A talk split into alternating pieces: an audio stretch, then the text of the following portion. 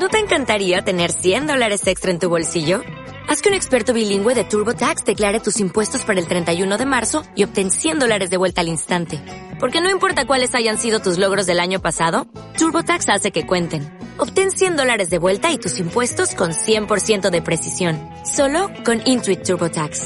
Debes declarar para el 31 de marzo. Crédito solo aplicable al costo de la presentación federal con TurboTax Full Service. Oferta sujeta a cambios o cancelación en cualquier momento.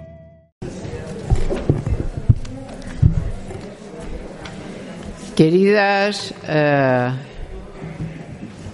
queridas amigas, queridos amigos,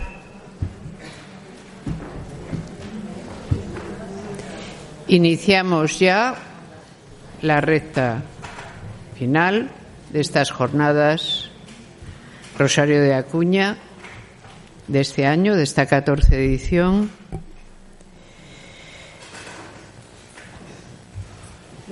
El tema va a terminar con la ponencia de Ángeles Álvarez, Ahora que paso a presentar seguidamente. Yo creo que voy a empezar al revés de cómo está eh, escrito en la.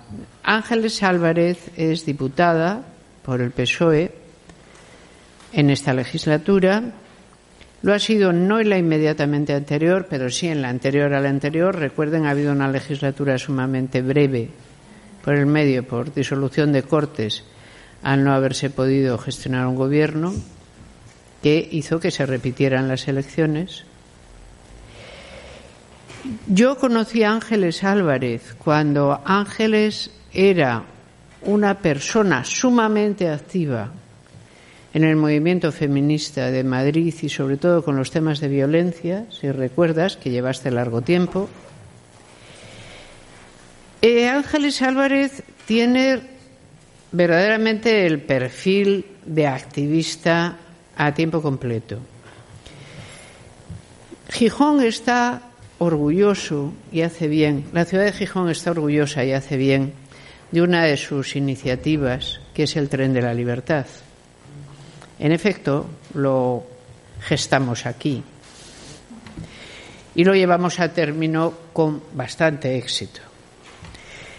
Pero gran parte de este éxito se debió a la ayuda de personas como Ángeles en Madrid, donde teníamos que acabar recalando. De Ángeles yo siempre destacaría su enorme capacidad de trabajo, es asombroso lo que logra hacer y es asombroso cómo se le ocurren las cosas y es casi asombroso cómo no se disuade nunca. Es decir, que aunque el panorama no parezca especialmente fácil, siempre le ve algún modo por el que eh, tiene una gran capacidad estratégica. Ángeles, quiero decirles que estamos ante una militante probablemente excepcional quienes estamos aquí, de la alcaldesa a quien esté allí, aquí, a yo misma en, estas filas, formamos parte de una determinada vanguardia, si no, no estaríamos aquí. A la que interesan ciertos temas de agenda política y ciertos temas de interpretación global del mundo que habitamos. Y de qué partes nos interesa que sigan reproduciendo y cuáles sería mejor interrumpir. Pero, aunque todas formemos parte de una vanguardia, en ese sentido, la capacidad de militancia de cada quien no es la misma. Y si les estoy diciendo, en el caso de Álvarez nos encontramos ante una militante excepcional, es que es bien cierto, porque lo he podido eh, ver y comprobar a lo largo de años. Aquí hay un currículum que, aun puesto todo seguido, y es bastante largo, de su actividad política y de su actividad como militante, no haría nunca justicia a lo que ella ha sido capaz de hacer desde que salió, porque empieza el currículum ya diciéndonos que, nacida en Molacillos, a los pocos meses su familia se trasladó a Coreses, donde vivió su infancia y adolescencia, y estudió en el Instituto María de Molina de Zamora, es decir, empezó corriendo y sigue. Eh, Ángeles está ahora es la Comisión de Igualdad que tanto importa en el Congreso porque es por donde pasan todas estas cosas. Ángeles es portavoz del PSOE. En la Comisión de Violencia que eh, se ha formado, porque la violencia es un problema que debe ser reflexionado, también ocupa un puesto importante y en la cuestión de maternidad y el derivado, la derivada vientres de alquiler, ha ido quedando claro a lo largo de estas jornadas, de este, cómo Ángeles estaba ya desde el principio colocada, ¿no? cuando esta cuestión empezó a aparecer eh, como una cuestión a la que había que atender, como una agenda sobrevenida, apeteciera o no enfrentarse a ella. Ángeles, para mí es un gusto que estés aquí, es un gusto que nos acompañes y va a ser sin duda un gusto darte esta que podemos llamar eh, ponencia de clausura de estas jornadas. Muchísimas gracias por estar aquí.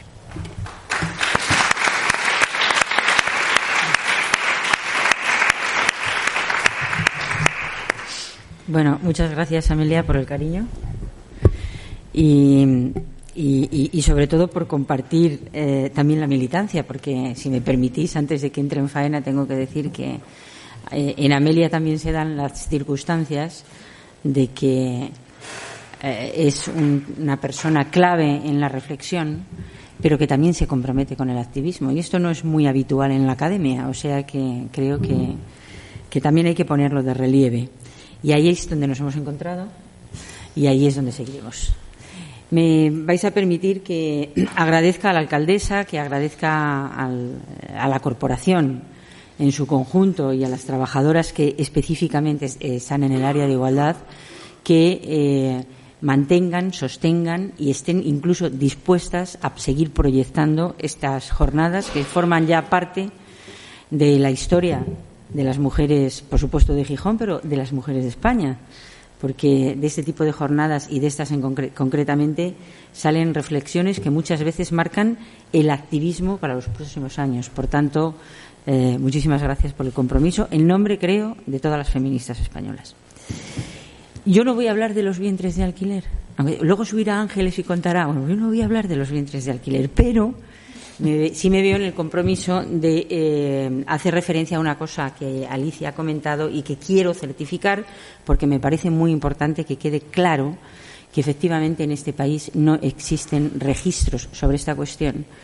Y eh, yo como diputada he cursado ya más de 20 preguntas al registro civil eh, formuladas de distinta manera a ver si era capaz de conseguir el preciado dato. Y entonces, si me permitís, Voy a, voy a leeros, son tres párrafos muy breves, la respuesta que da el registro civil a mis preguntas. Dice, no es posible facilitar los datos solicitados en las iniciativas de referencia de su señoría por no disponer de los mismos. Estoy preguntando por el número de niños inscritos en el registro eh, nacidos por vientre de alquiler. Asimismo, se informa que en la base de datos del registro civil donde constan las inscripciones de nacimiento participadas, practicadas en registros civiles informatizados, no se recoge ningún dato relativo al origen de la gestación, por lo que tampoco es posible realizar una consulta en las inscripciones atendiendo al hecho de que el nacimiento haya sido fruto de técnicas de gestación por sustitución. Por otra parte, la inscripción en el registro civil español de los nacidos mediante gestación por sustitución solo puede practicarse previa presentación de resolución judicial dictada por tribunal competente en los términos que contempla la directriz primera de la instrucción de 5 de octubre, etcétera. Finalmente, ha de indicarse que estos nacimientos necesariamente han debido tener lugar en el extranjero, toda vez que la legislación española, y voy a remarcar lo que dice, es contestación oficial del Gobierno, ¿eh? Prohíbe terminantemente los contratos de gestación por sustitución y a partir de ahí, bueno, cita la ley y la refiere, etcétera.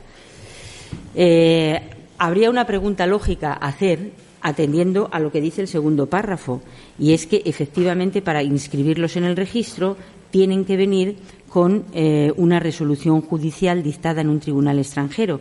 Por supuesto, también he formulado esas preguntas, es decir, cuántas han llegado y a fecha de hoy siguen haciendo o rehuyendo contestar esta pregunta hasta tal punto que la semana anterior a venir aquí hemos registrado la solicitud de comparecencia del director general de registro y notariado en el Congreso de los Diputados a ver si somos capaces de enterarnos por qué hay tanto oscurantismo alrededor de esta cifra.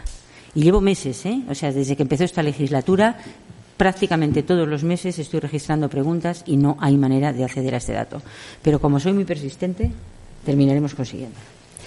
Bueno, dicho esto, eh, os decía mm, que, yo no voy a hablar hoy aquí eh, de los vientres de alquiler. No voy a hablar de los vientres de alquiler porque, mm, porque ya se ha hablado suficientemente y porque me parecía que si íbamos a hablar de la maternidad, pues teníamos que hablar también de otras cuestiones. Y sobre todo vamos a hablar de las, digamos, madres en el sentido tradicional que hemos conocido hasta ahora. Y por tanto me parecía muy importante eh, reflexionar un poco sobre un término que no tiene paralelo en, la cosa masculina, porque todo el mundo conocemos el término de amor de madre, ¿no? Es decir, es motivo incluso de, antes de que se estuviera de moda esto de los tatuajes, teníamos a, a mucha población con su corazón y su amor de madre tatuado en sus brazos, en sus pechos o donde Dios les diese a entender. Sin embargo, yo nunca vi un tatuaje de amor de padre. Esto es una cosa que a mí siempre me inquietó muchísimo. Y por lo tanto digo, bueno, pues oye, habrá que hacer alguna reflexión sobre esto del amor de madre y el amor de padre, etcétera. Lo primero que tenemos que preguntarnos es qué es lo que ocurre si amas a alguien y eres eh, correspondida en ese amor, ¿no? Bueno, y hay que decir que generalmente el amor lo que hace es que lleva a unirnos en un proyecto común suele generar una unión que además habitualmente nos fortalece y nos da seguridad personal. Pero ese sentimiento tiene también la capacidad de volvernos enormemente vulnerables. El enamoramiento genera siempre dependencia. Genera dependencia de las sensaciones de bienestar que nos provoca a través del sexo y a través del afecto. Y también del, sentimiento eh, que tenemos de protección y seguridad cuando eh, estamos en una relación amorosa compartida. Tenemos proyecto, tenemos satisfacciones y, eh, y tenemos además sensación de protección y de seguridad. El amor suele ser reflexivo. Y ahora diréis, no, no, eso no es así. Decía Cioran que el amor era en realidad un retortijón de tripas. Pero hay que distinguir entre el amor y el enamoramiento. Por tanto, yo me atrevería a decir que el amor es reflexivo y que se mantiene vivo si hay simetría en la relación. Sin embargo, el enamoramiento no precisa de la reflexión ni tampoco precisa de la simetría, porque su tiempo de vida es muy corto y es un periodo que en realidad ah, tiene una función que es la de testar compatibilidades. En el enamoramiento hay pulsión sexual y en el amor no necesariamente hay pulsión sexual. No necesariamente. Los modelos, voy a, eh, Amelia, con tu permiso, pasar esto por aquí, porque esto de las presentaciones tiene que si pones el texto antes, no te hacen caso. Ah, es lo que tiene. Eh, los modelos de relación de pareja y las ideas dominantes sobre la familia impulsan y también afirman una manera diferente en que hombres y mujeres se sitúan ante el amor. Existe una diferente manera de amar de los hombres de la forma de amar de las mujeres, que está relacionada precisamente con los procesos de socialización y los roles asignados a través de las expectativas que socialmente se esperan de unos o de otras. Se espera de los hombres que aporten los bienes materiales y de las mujeres que aporten los bienes emocionales. Para los hombres, ser un dependiente emocional es una debilidad frente a la autonomía y la fortaleza que deben ser propias de la personalidad masculina. Los varones rehuyen el control que puede conllevar una relación amorosa. Esto lo hacen a pesar de que conviven sin dificultad con la dicotomía de defender su libertad mientras exigen tener control de su pareja. Es decir, ellos no quieren ser controlados, están incómodos en las relaciones donde se sienten controlados, pero sin embargo exigen el control de la otra. A modo de ejemplo, sirva eh, la diferente percepción que tienen las jóvenes y los jóvenes sobre situaciones de control en el noviazgo y que vienen siendo detectadas en proyectos de identificación, de cómo se interioriza el sexismo, entre los que destaca un proyecto que hizo Fundación Mujeres y que mantiene vivo, porque es una escala que han venido perfeccionando en colaboración con la Universidad de Educación a Distancia, que es el proyecto Detecta.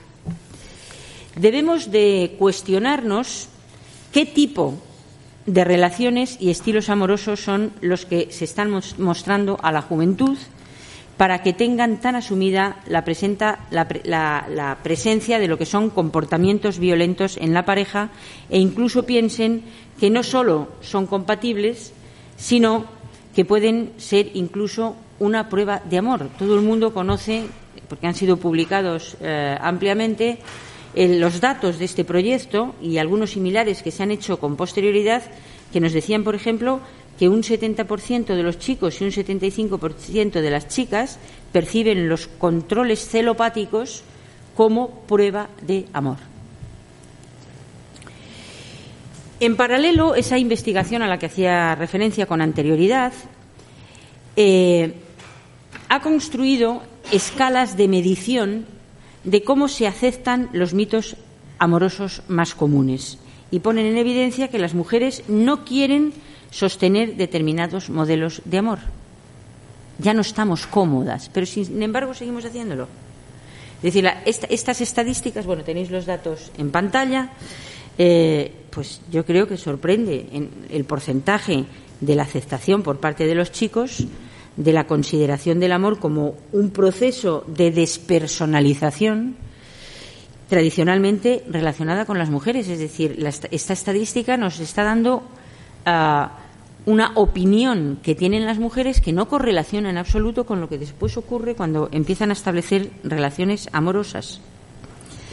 Un 48% de los chicos ha interiorizado el mito frente a un 29,2% de las chicas, todo lo que tiene que ver con los mitos amorosos. Curiosamente, las chicas jóvenes consideran que es preferible renunciar a la pareja antes de dejar de ser ellas mismas, ¿eh?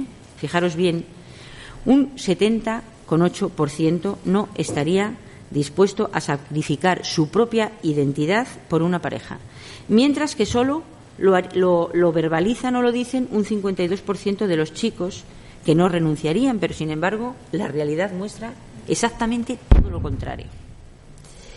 En este y otros datos de este estudio se observa una gran diferencia en las opiniones de hombres y mujeres. Ellos se muestran defensores de esa entrega total, mientras que las chicas se posicionan claramente en la creencia de que en el, eh, en el amor hay que dar, pero no a cualquier precio. Es decir, en, en la adolescencia los chicos están a favor de la entrega, pero de la entrega del otro. Es que, claro, es que esta es la cuestión. Yo siempre he tenido dudas cuando he visto estos datos si es que no han entendido la pregunta O es que son especialmente perversos eh, a la hora de colocar el mensaje. Siempre he tenido muchas dudas. Bien, en estos datos chocan, por tanto, con, eh, las tradicionales atribuciones de los llamados mandatos de género que vinculan la capacidad de abnegación y de entrega de las mujeres. Las personas que trabajaron en este proyecto se han planteado si las respuestas de estos chicos no han sido solo referidas a su propio rol, que es la pregunta que se les estaba haciendo en las relaciones de pareja, sino que han respondido también desde lo que les gustaría que hiciera su pareja. En todo caso, la investigación lo que sí hizo fue poner de relieve eh, cómo funciona o cómo se construyen los mitos amorosos. Cómo hay proyecciones bien, diferenciadas por parte de unos y de otras sobre lo que son sus expectativas y la interiorización de mitos amorosos. Y se pone de manifiesto que la interiorización del sexismo corresponde con el establecimiento de relaciones de sumisión y de dependencia. Mirar, el principal eh, valor eh, que se reconoce al amor de las mujeres, la máxima expresión de ese amor es la entrega. Esa sería la palabra ah, que define cómo se nos quiere en una relación amorosa, es decir, la dedicación, el obsequio de tiempo y de esfuerzo, el obsequio, el regalo de tu tiempo y de tu esfuerzo. Eso es lo que define el amor en una relación eh, tradicional. Pero la entrega no se pide a unas igual que a otros. Cuando hablamos de entregarnos a algo, vemos un significante relacionado con la dedicación, pero también con reconocerse vencido. Pensar en los sinónimos de esa palabra y de ese concepto. Algunos de esos sinónimos de entrega son dedicación, uno muy interesante, al que vamos a dedicar luego un ratito, que es consagración, pero también sacrificio, renuncia, abnegación, sometimiento, rendición, capitulación, acatamiento o vasallaje. Esos son los sinónimos que aparecen en el diccionario de la Real Academia de la Lengua. Se entiende que el amor puro es el amor incondicional, otro término que es bueno eh, que remarquemos. Es lo absoluto, sin restricción alguna. Sin embargo, la incondicionalidad solo está representada y glorificada en un tipo de amor, que es el amor de madre.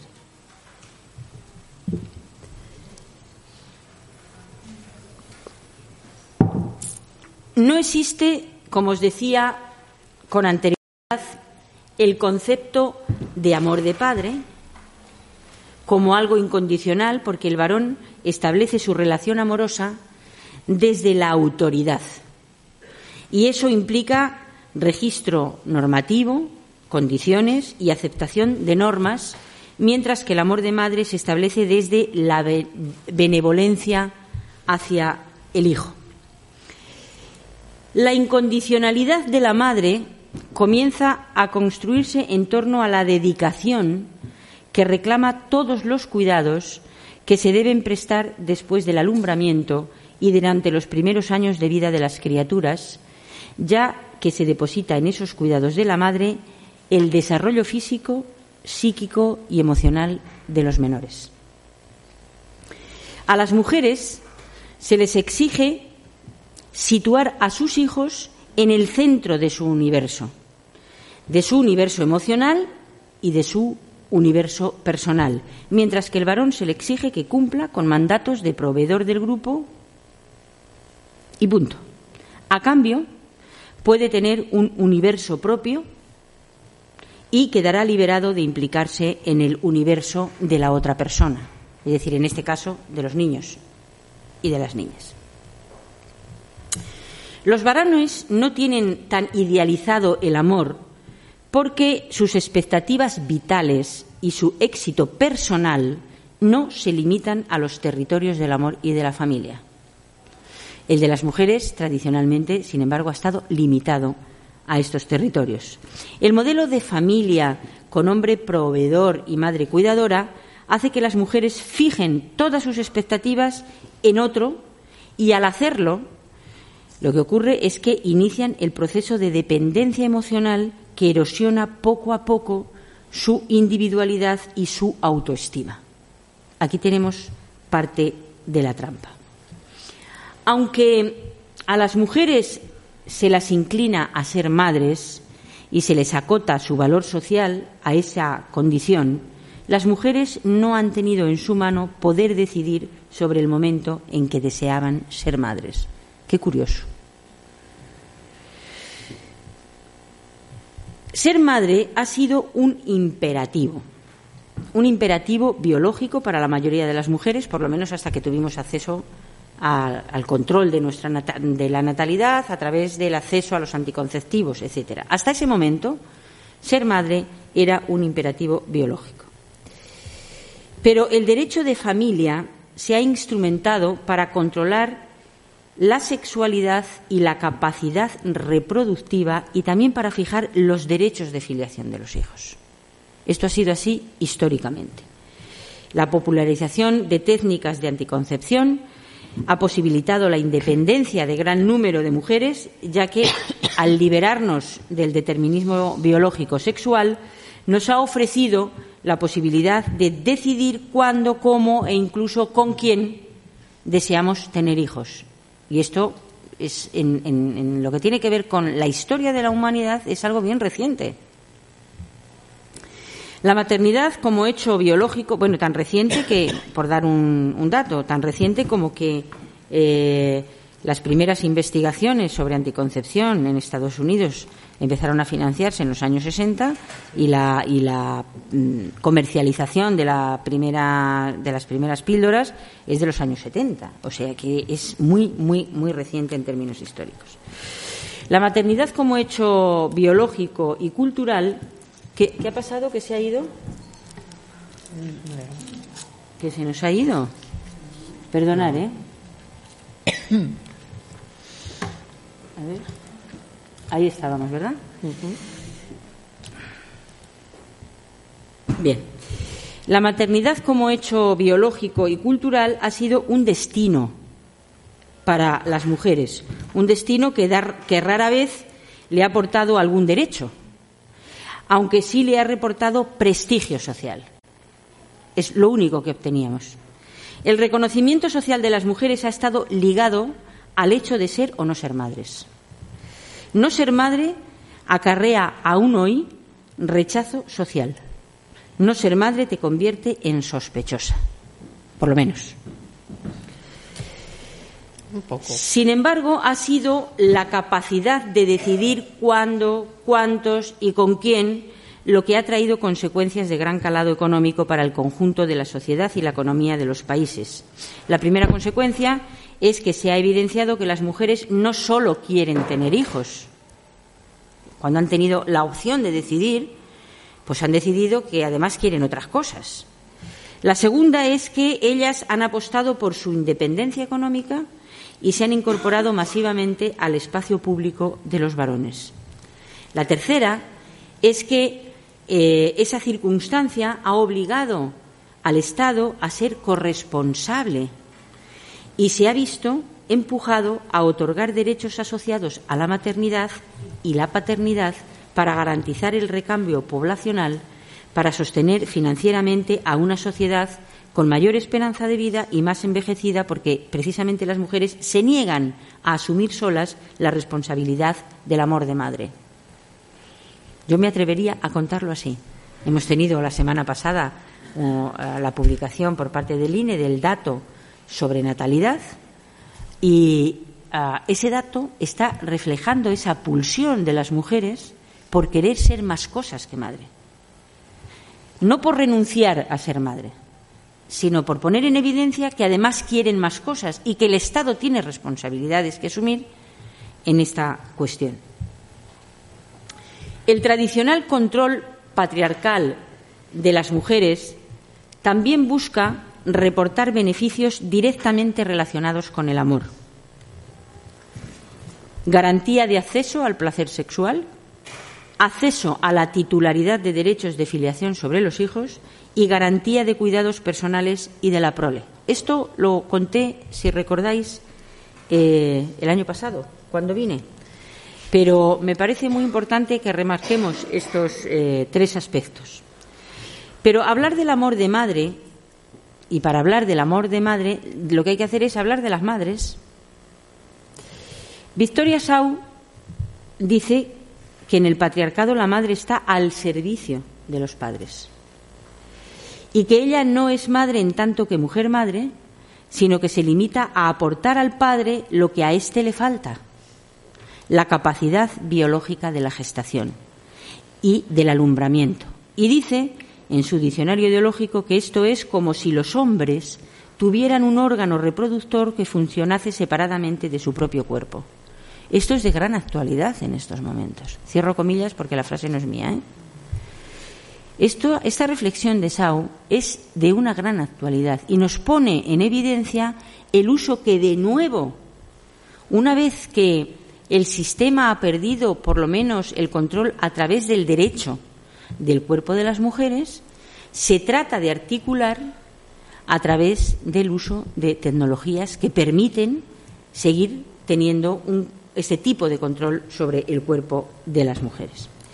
Bueno, no me voy a mm, entretener mucho con las reflexiones de Sau porque insisto que las eh, vimos eh, el año pasado y hacían eh, referencia particularmente a las dos divisiones que ella hace sobre patriarcado y tipos de maternidad, en la que habla sobre la maternidad en esclavitud y la maternidad en servidumbre. En todo caso, os recomiendo que vayáis a la palabra madre del diccionario ideológico feminista, porque vais a encontrar estas referencias y son muy interesantes.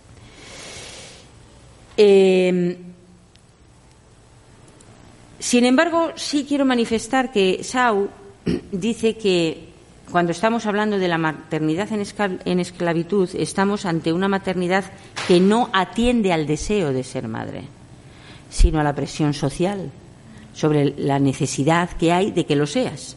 Estaríamos ante mujeres que son madres por coacción primaria, personas que engendran y dan a la luz pero que están privadas de toda relación con el hijo y desvinculadas de toda significación y dimensión social de ser madres. Esto es una de las cosas que eh, termina haciendo el sistema, eh, iba a utilizar una palabra de Ramón que creo que si nos están grabando quizás no sea muy conveniente utilizar. El, es que se me venía la cabeza. perdón, perdón, perdón. Esto es, en definitiva, lo que hace eh, el sistema que trata de promover los vientres de alquiler. Fijaros. Voy a volver a leerlo porque me parece muy interesante. Dice, estaríamos ante mujeres que son madres por coacción primaria, personas que engendran y dan a luz, pero privadas de toda relación con el hijo y desvinculadas de toda significación y dimensión social de ser madres, para con esos hijos. A la maternidad realmente deseada, Sau la considera como eh, maternidad de servidumbre, porque la mujer tiene que engendrar de derecho a la hija para la sociedad de los padres, etc. Bien, ser madre en la especie humana excede del hecho biológico y tiene un significado a nivel social, cultural, histórico y también psicológico. Porque al contrario que otras especies, y esta es una cuestión muy importante, un humano necesita años de cuidados antes de independizarse. Somos la especie que más tiempo dedicamos y más tiempo invertimos en hacer que eh, un, eh, eh, humano pequeñito termine siendo independiente. Esta circunstancia prolonga el vínculo de apego. Es decir, esto tiene para nosotras unas consecuencias tremendas. Ese vínculo de apego que las madres humanas tienen sobre sus hijos. Este es, y esta es la causa principal de que la sociedad patriarcal haya santificado el papel de la maternidad. Pero la santificación solo da recompensa espiritual no reconoce el valor social que, por ejemplo, reclama el feminismo. Se nos excluye de la economía productiva y se nos promete la divinidad del santuario doméstico, abocándonos al trabajo gratuito y sin limitación horaria, y se nos dice que lo hacemos por vocación o por instinto. ¿Ah? O sea, esto que tenéis de 24 horas dedicadas, ta, ta, ta, ta, no es que estéis comprometidas con el proyecto de vida de vuestros hijos. Eso es vocación y eso es instinto. Y eso es lo que se trata de poner en valor. En la Iglesia Católica, la imagen de la Madre Perfecta es la Virgen, a la que invoca con los títulos de abogada, auxiliadora, socorro, medianera. Como estáis viendo, todas esas palabras son acciones de protección o tratan de eh, dibujar eh, acciones de protección y cuidado. Pero, al igual que la definición anterior, se hace sin necesidad de que a esas acciones, ese tiempo, esa dedicación, ese cuidado tenga valor social. En la medida en que se coloca la maternidad como algo vocacional, instintivo y de valor espiritual, pierde valor contable. No tiene precio lo que hacéis, no tiene precio. Lo sagrado no tiene valor material. Esa es la trampa. Las mujeres no queremos ese reconocimiento sagrado. Queremos reconocimiento social y queremos reparto de las tareas de esa función. En esa pelea en la que estamos con estas cuestiones. Santificar la maternidad no da derechos. Un mero reconocimiento de un supuesto valor subjetivo frente a una realidad que nos dice que las tareas asociadas a la maternidad generan exclusión económica y social, eso es lo que tenemos frente al sacrosanto hecho de ser madres. No es el hecho biológico del parto lo que excluye socialmente a las mujeres. Es el tiempo del ejercicio de la maternidad lo que ha excluido a las mujeres del gobierno, de las artes, de las ciencias, o sea, del mundo. Celia Morós ya nos ha ilustrado sobre cómo incorporarnos al espacio público de los hombres sin estar en su situación resultó ser para nosotras lo que ella llamaba un negocio ruinoso. A las mujeres se las ha convencido de que la función de la maternidad es casi mesiánica. Sin embargo, la dedicación impuesta y no compartida de los cuidados asociados a la maternidad ha sido para nosotras excluyente. Este es el problema. El patriarcado ha convertido esa tarea en servidumbre. Es cierto que esas circunstancias están cambiando y que esta afirmación es especialmente definitiva para las mujeres sin recursos que aún son muchas. Es decir, esto sigue siendo una realidad todavía para una mayoría, aunque muchas de las personas que estáis en la sala no os sintáis identificadas con esa circunstancia. La información sobre inactivos por sexo y grupo de edad pone en evidencia cómo la conformación del proyecto de vida asociada a la constitución de una pareja ha evolucionado en estos años, pero también cómo se viene manteniendo un suelo de personas dedicadas al cuidado que sostienen el sistema, que realizan las tareas de cuidado amoroso y que son esencialmente mujeres. Es decir, el hecho de que haya cambiado la realidad para un número importante de mujeres no ha implicado en absoluto que las mujeres sigan siendo quienes sostengan esta base que es fundamental para el sistema. Si lo observamos además, bueno, en realidad este dato que teníais aquí, mm, creo que se ve bien, ¿no? Si lo observamos además eh, lo que es la causa de la inactividad laboral, podemos ver con nitidez que el motivo principal de la ausencia de las mujeres del trabajo asalariado es precisamente la asunción en exclusiva o de manera principal del cuidado de la familia. La maternidad implica la asunción de un determinado papel social, pero no se santifica todo el proceso de la maternidad o de la paternidad. Para tener hijos hay que concebirlos, hay que gestarlos y hay que parirlos. Después hay que criarlos. Las mujeres participan en las cuatro fases del proceso y los varones tan solo en la concepción y colateralmente en la crianza. Colateralmente. Y con muchas resistencias. Para tener hijos, decía, hay que concebirlos, gestarlos y parirlos. Después hay que criarlos. Y las mujeres participan en esas cuatro, en esas cuatro fases. No es el hecho biológico de la gestación y el parto, por tanto, el que mitifica. Lo que se ha mitificado del ser madre es, sobre todo, la dedicación gratuita, sin límite, del cuidado material y emocional de los hijos. Eso es lo que se santifica. Quiero insistir en que los seres humanos cuidan material y emocionalmente, a diferencia de otros mamíferos, por periodos muy prolongados de tiempo. Para mí, ese es eh, el elemento clave y la trampa eh, que, en la que nos pillan y nos trizan. Los humanos, como seres culturales que conviven en una sociedad organizada, dedican mucho tiempo y dedican mucho esfuerzo a la crianza de sus descendientes. Se precisa mucho tiempo y muchos recursos intelectuales y materiales para poder transmitirles el conocimiento y habilidades que necesitan para estar integrados con éxito en la sociedad cultural humana. O sea, tú no pares un hijo y ahí se queda. Dependiendo del tiempo que dediques a transmitirle todo ese conocimiento, a, transmitirle todas esas necesidades, evidentemente harás una inversión de tu tiempo y de tus recursos y de los recursos de tu familia. No es lo mismo eh, eh, que, el, que el chaval salga del cole y se ponga a jugar en la calle, a que además tú le dediques unas horas para ayudarle a hacer los deberes. Es decir, la inversión emocional que haces para que sea una persona exitosa en este tipo de sociedades es inmensa. Se dice que el amor de madre es para toda la vida. Esta, es, esta ya es la siguiente.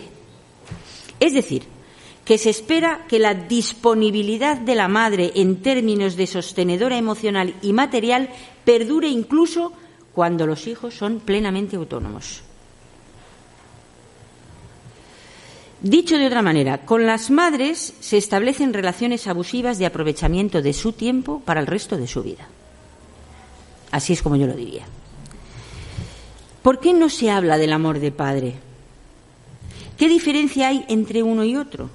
Pues sencillamente el que marca la división sexual del trabajo que también tiene repartidas las tareas emocionales.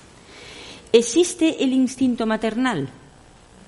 ¿Existe el instinto de ser madre? ¿Qué es ser mujer?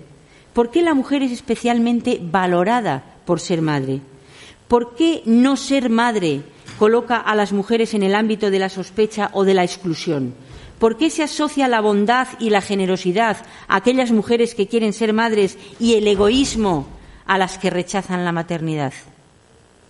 No sé si está por ahí Millares, pero creo que le han llamado ya alguna vez egoísta en todo el debate este de, de los vientres de alquiler, ¿no? Es decir, a las que nos oponemos a esa práctica, una de las cosas que nos dicen es que somos egoístas. Cuando nos están pidiendo que seamos altruistas, nos están pidiendo que no seamos egoístas, que no pienses en ti. Tú tienes que pensar siempre en los otros. A todas estas preguntas se responde con una sola frase. Definir a la persona mujer en función de su utilidad reproductora y de su función de cuidadora es sexismo. Un sexismo que sigue muy vivo en el imaginario colectivo. Eh, traía un vídeo que no os voy a pasar porque, porque es un poco largo, pero eh, pues porque, no creo, porque creo, Amelia, que no lo he metido en el pincho, sinceramente. Oh. Pero eh, hay un vídeo del Ministerio de Defensa que se publicó hace ya muchos años en una campaña que hizo institucional un 8 de marzo, en el que decía, ser, ser militar no te impide ser mujer ser militar no te impide ser mujer. Cuando veías el vídeo, lo que no te impedía era ser madre. O sea, el eslogan era ese, pero cuando veías el desarrollo de la campaña, de lo que estaban diciendo es que podías ser militar y que podías ser madre y que por tanto tu feminidad no estaba cuestionada porque te pusieras unas botas así un poco ordinarias. Bien, mirar, la escritora Isabel escribió en un texto descriptivo en qué consiste ser madre, que me parece muy curioso y que si nos importa vamos a echarle cinco minutos. Ella no hace referencia al hecho biológico del parto, sino a las tareas posteriores y consecuencias de ese hecho. Dice que es el instinto maternal el que hace que cuando nace una criatura la madre la mira embobada, la encuentra preciosa y se dispone a cuidarla gratis hasta que cumpla por lo menos los 21 años. Ser madre es considerar que es mucho más noble sonar narices y lavar pañales que terminar los estudios, triunfar en una carrera o mantenerse delgada. Sigo citando a Isabel Allende. Es ejercer la vocación sin descanso, siempre con la cantaleta de que se laven los dientes, se acuesten temprano, saquen las buenas notas, no fumen, tomen leche. Es preocuparse de las vacunas, la limpieza de las orejas, los estudios, las palabrotas, los novios y las novias, sin ofenderse cuando la mandan a callar o le tiran la puerta en las narices porque no están en nada. Es quedarse desvelada esperando que vuelva la hija de la fiesta y cuando llega a hacerse a la dormida para no fastidiar. Es temblar cuando el hijo aprende a manejar. Anda en moto, se afeita, se enamora, presenta exámenes o le sacan las amígdalas. Es llorar cuando ve a los niños contentos y apretar los dientes y sonreír cuando los ve sufrir. Es servir de niñera, maestra, chofer, cocinera, lavandera, médico, policía, confesor y mecánico sin cobrar sueldo alguno. Cierro comillas. Esta descripción muestra la eficacia de la idea que durante el eh, siglo XVIII configuró el cuerpo de la mujer como la matriz del cuerpo social. El amor materno y la consagración total de la madre a su hijo se convirtió en un valor para la civilización y en un código de buena conducta. Rousseau idealizó el amor materno, se convirtió en un apóstol de la lactancia materna, que está muy de moda de nuevo, y a la vez distribuía la función social otorgando a Emilio la economía y política y a Sofía la doméstica, constituyendo los ejes fundamentales de los espacios de dicha sociedad, el público y el privado. Ni tan siquiera la Revolución Francesa otorgó ciudadanía plena a las mujeres, prohibiendo las sociedades femeninas y que las mujeres entraran en las asambleas políticas. El discurso del convencional Chamutel en 1794 reafirma y santifica el amor de madre como el principal papel social asignado por la revolución a las mujeres. Voy a hacer una cita. La naturaleza le dice a la mujer, sé mujer. ¿Qué implica semejante sentencia? Pues su texto prosigue. Los tiernos cuidados de la infancia, las dulces inquietudes de la maternidad, esos son trabajos. Pero merecen una recompensa estas ocupaciones asiduas y bien la tendrá. Serás la divinidad del santuario doméstico, reinarás sobre todo lo que te rodea a través del encanto invencible de las gracias y de la virtud. Cierro comillas. Por lo tanto, el nombre del amor de madre se sigue invalidando los derechos civiles de las mujeres. Esto es lo que finalmente destinó la Revolución Francesa.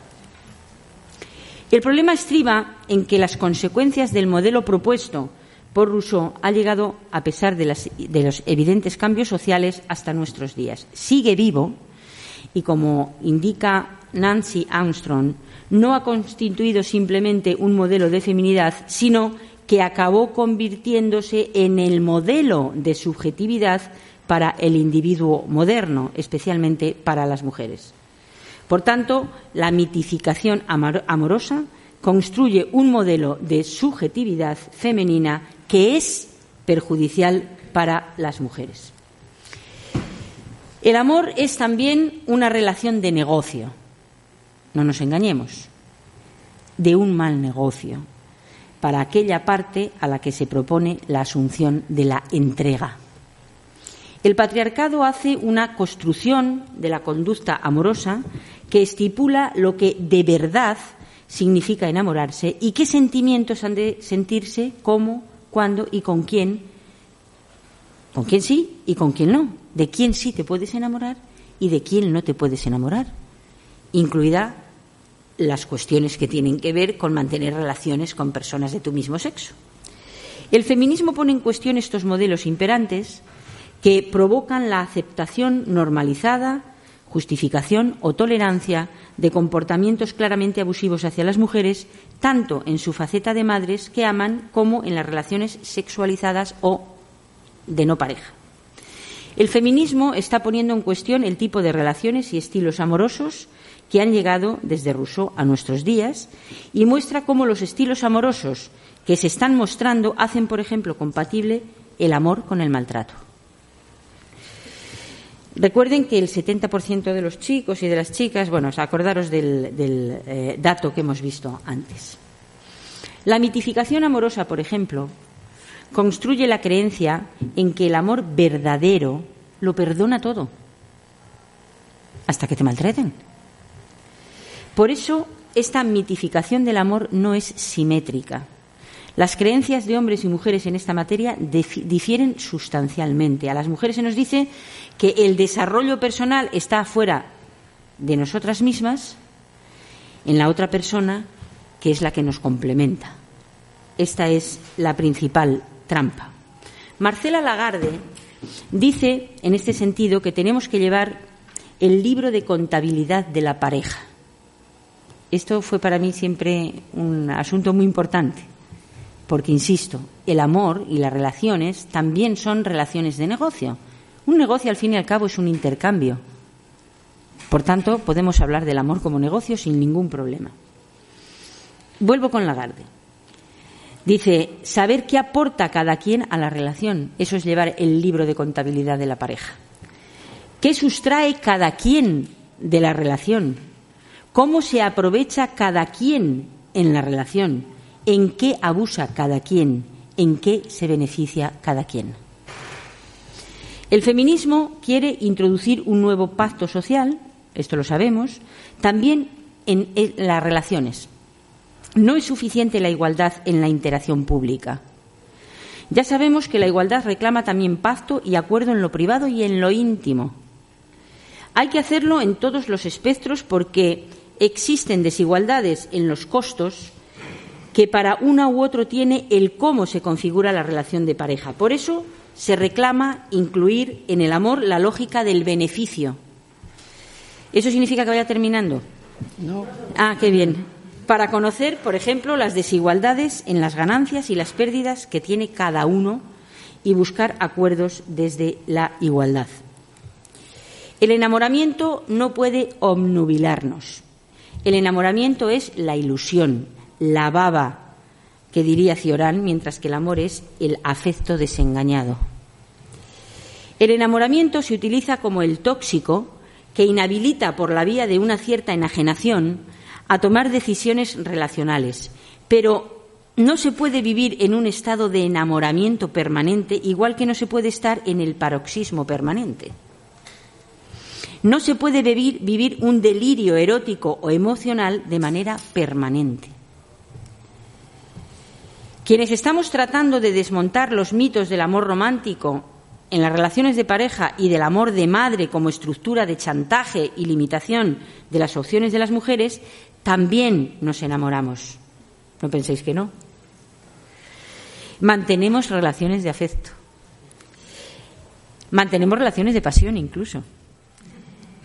Eso a pesar de que no creamos que sentir celos sea una prueba irrefutable del amor hacia alguien. No creemos que el amor sea una especie de poder telepático que evita la comunicación directa entre las dos personas. No creemos que el hecho de que amemos a alguien nos faculte o nos obligue a saber qué le pasa a nuestra pareja cuando está triste. No creemos que el amor todo lo puede.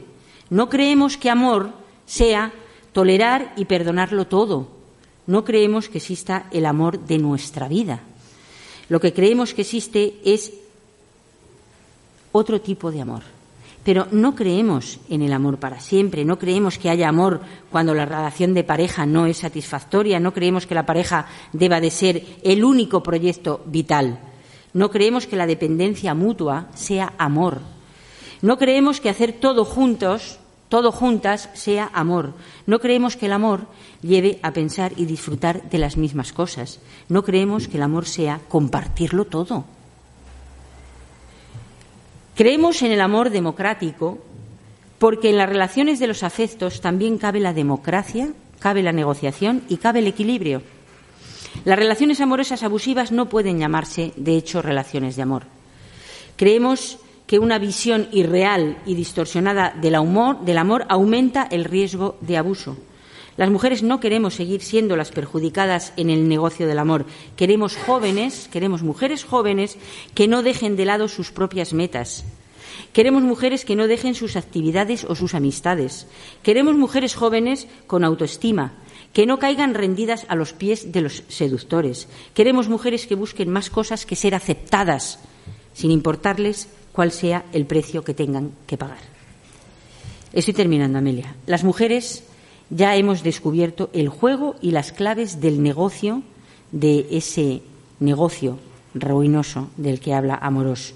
Hoy, de nuevo, con un adelgazado estado de bienestar, es pertinente, además, hablar de cómo el sistema necesita de nuevo apropiarse del amor de las mujeres y del poder vital resultante de ese amor. De eso es de lo que tenemos que hablar, porque eso es lo que está pasando. Es decir, un Estado que desatiende lo que habíamos eh, conquistado, lo que está es tratando, si me, permitís la expresión, de volver a chuparnos ¿eh? esa esencia vital que permitió, entre otras cosas, el desarrollo de las sociedades modernas. Y aunque existen fuertes resistencias a ese cambio, se buscarán de nuevo y se reforzará el amor romántico como modelo. Lo estamos viendo ya, pero no en el amor romántico de pareja. La tendencia de hoy ya se filtra en el imaginario, la que ya se está filtrando en el imaginario, está relacionada con la mitificación del amor de madre, con convencernos de nuevo de que la crianza basada en la cercanía y la atención continua es nuestra misión. La crianza con apego vuelve a colocar a las mujeres como las responsables de atender no solo las necesidades de un bebé, también sus deseos, a los que las teorías del apego catalogan como una misma cosa. Las teorías del apego, al final lo que vienen a decir es que las necesidades de un bebé y los deseos de ese bebé o de ese niño son lo mismo y volvemos a entrar en la trampa. Por tanto, eso, ¿qué es lo que viene a decirnos?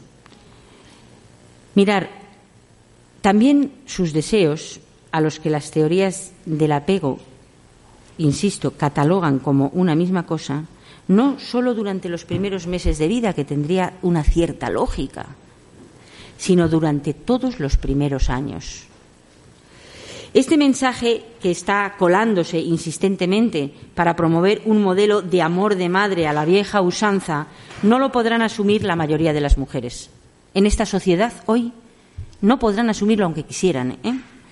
El apego y el colecho, la lactancia materna prolongada, portar permanentemente al bebé es incompatible con la realidad social de quien pretende tener independencia económica y autonomía. Es imposible. Mientras no, exista una democratización, el amor que se nos propone aboca de nuevo a la debilidad de las mujeres o a su debilitamiento. El concepto sería una estafa porque el desgaste emocional para las mujeres es brutal cuando se les pide que mantengan una relación que supone dar afecto y cuidado de manera inagotable, incondicional, sin contrapartidas y a costa incluso de que sea abusivo. Ese amor no debe de ser el horizonte de las mujeres, porque, como decía Kate Millett, el amor ha sido el opio de las mujeres, como la religión el de las masas. Mientras nosotras amábamos, los hombres gobernaban. Yo os animo a enseñar a todas las personas que os rodean que la mitificación del amor nos esclaviza y que los nuevos parámetros del amor pasa por las relaciones igualitarias, que buscan relaciones justas y que buscan relaciones solidarias, que ha llegado la hora de decir que si no es igualitario no es amor. Que expliquemos a nuestras jóvenes que la madre perfecta no existe y que alertemos contra las nefastas consecuencias que la actual ofensiva naturalista puede tener en las conquistas de las mujeres. Defendamos una maternidad en equilibrio con otras aspiraciones personales y profesionales.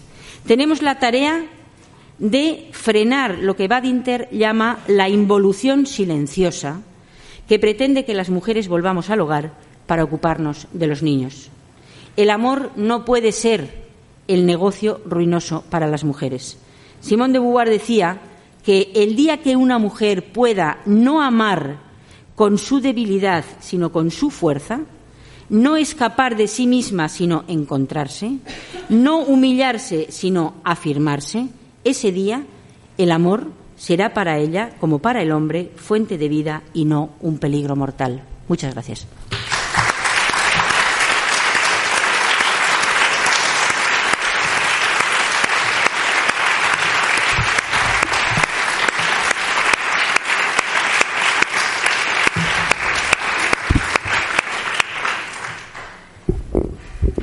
Disponemos de... Eh, oh, cielos.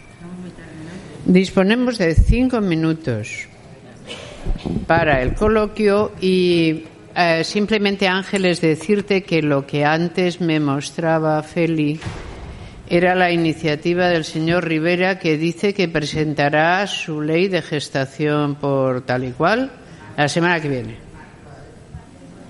El martes, o sea que te lo vas a encontrar nada más volver en el Congreso con esta magnífica iniciativa. Yo no sé por qué han decidido hacer esto precisamente ahora. Por el pacto de violencia, por el pacto de violencia. Por el pacto de violencia, dice Ángeles. Es que esto te lo sabrás mejor tú. yo, yo creo que no es muy adecuado en el momento en que el PSOE se ha retirado. Era mucho más fácil poner a un PSOE que no tenía criterio en la tesitura de desunido a acudir a este frente. No han elegido el mejor momento, pero Ángeles dice que es por el pacto de violencias. Y, y alguna bueno, sí, os puedo contar dos cosas que quizás sean de interés. Eh, durante las comparecencias del pacto ha habido tres organizaciones que hicieron referencia a la necesidad de que el pacto acometiese esta cuestión de los vientres de alquiler como una forma más de violencia contra las mujeres, igual que hablaron de la prostitución y otras formas. Esto ha generado eh, en los debates posteriores entre los grupos ciertas fricciones. Eh, no ha habido pronunciamiento. Es cierto que quedará recogido en el documento final, pero mm, posiblemente no esté en el marco de las conclusiones. Ahora, eh, la semana pasada pasó algo muy interesante, bueno, esta semana, perdón, que yo creo que también les ha animado.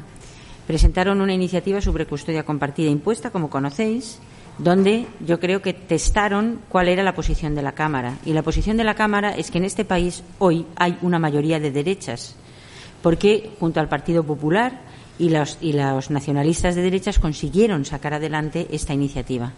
Mi opinión de por qué lo presentan ahora tiene que ver con el tema del pacto y creo que tiene que ver también con el hecho de que eh, no, no, no dar tiempo a que el movimiento de mujeres se reorganice eh, para tratar de llevar a la reflexión a otros grupos políticos. Es decir, se ha conseguido que el Partido Socialista se posicione claramente, pero el resto de los grupos están rotos están rotos y por tanto están jugando con esa ventaja, entre otras cosas porque hay algo que es evidente y es que cada día que pasa pierden apoyos. Es decir, cada vez que tenemos tiempo para explicar las cosas, ¿eh? les estamos detrayendo apoyos y por tanto tienen cierta urgencia en estos momentos. Había una palabra pedida que era guerra palmero y dulce. Veo dos.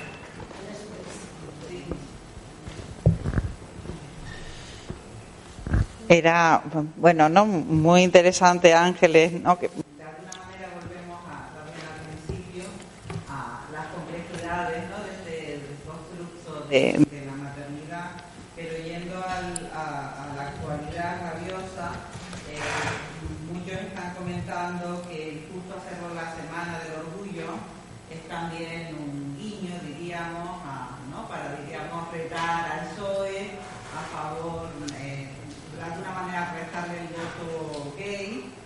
Y bueno, es muy curioso porque todo estaba mirando toda la retórica, diríamos, de esta presentación ahora en Twitter, y es a favor de la familia. Es decir, se presenta como una iniciativa a favor de la familia, a favor del pluralismo sexual, de la diversidad de las familias.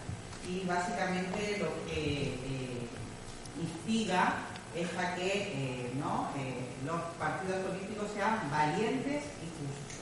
Lo digo porque analizar la retórica ¿no? que están utilizando creo que es importante para poder contestarla. ¿no? Y bueno, a ver qué hacemos. Dulce.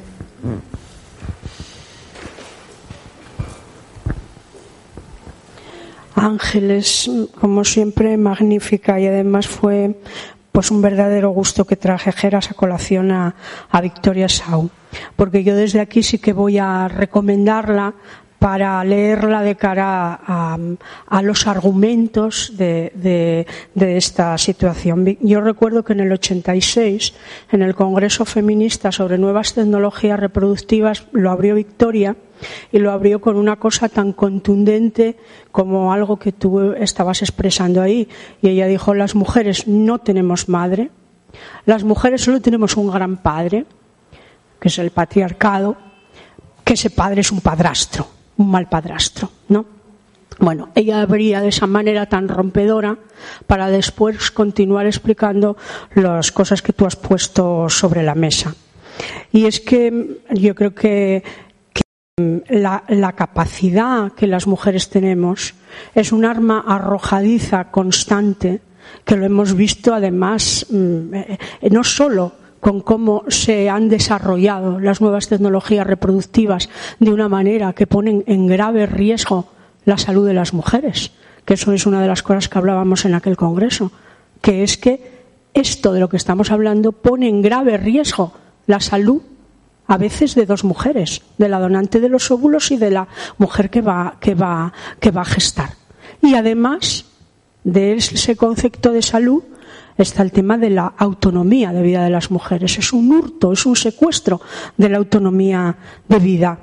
Y es una vuelta de tuerca más de, de, las armas que cada vez que hay un movimiento de cambio o que hay algo se utilizan contra las mujeres. La maternidad como arma de guerra a través de las violaciones y en este caso, en un mundo en cambio, en gran cambio tecnológico, un hurto de una capacidad de las mujeres.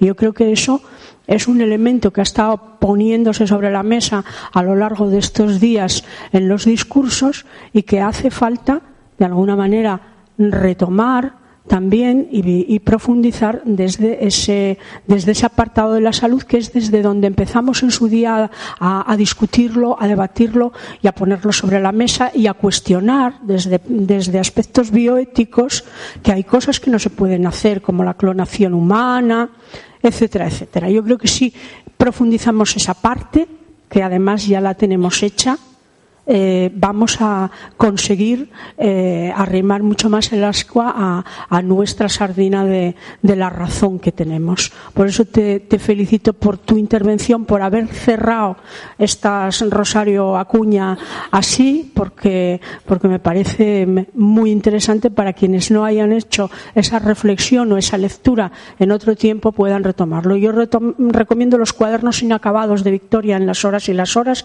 que son muy ilustrativos sobre este tema. Gracias. Ángeles. Creo que es una reflexión que comparto. Y María José, darte dos, otra información que a lo mejor es de interés general también.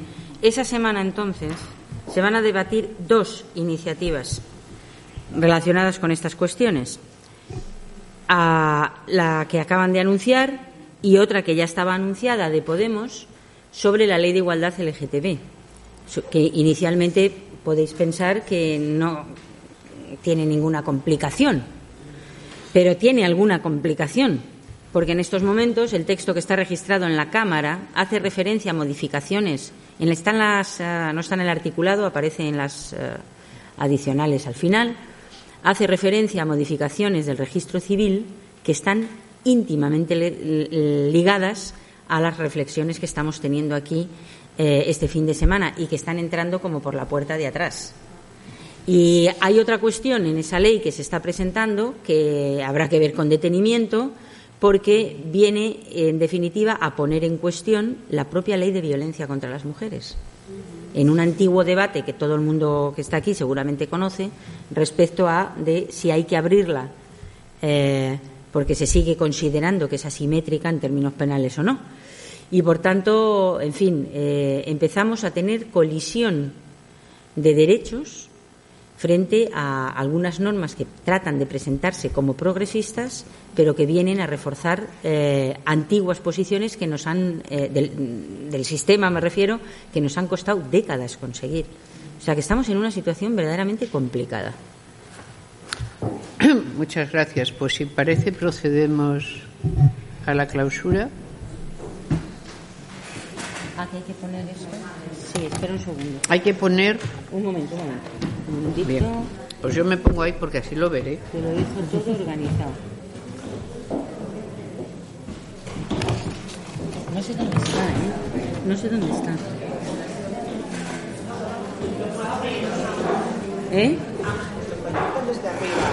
Ah, no hay que tocar nada arriba. Lo hacen ellos desde arriba.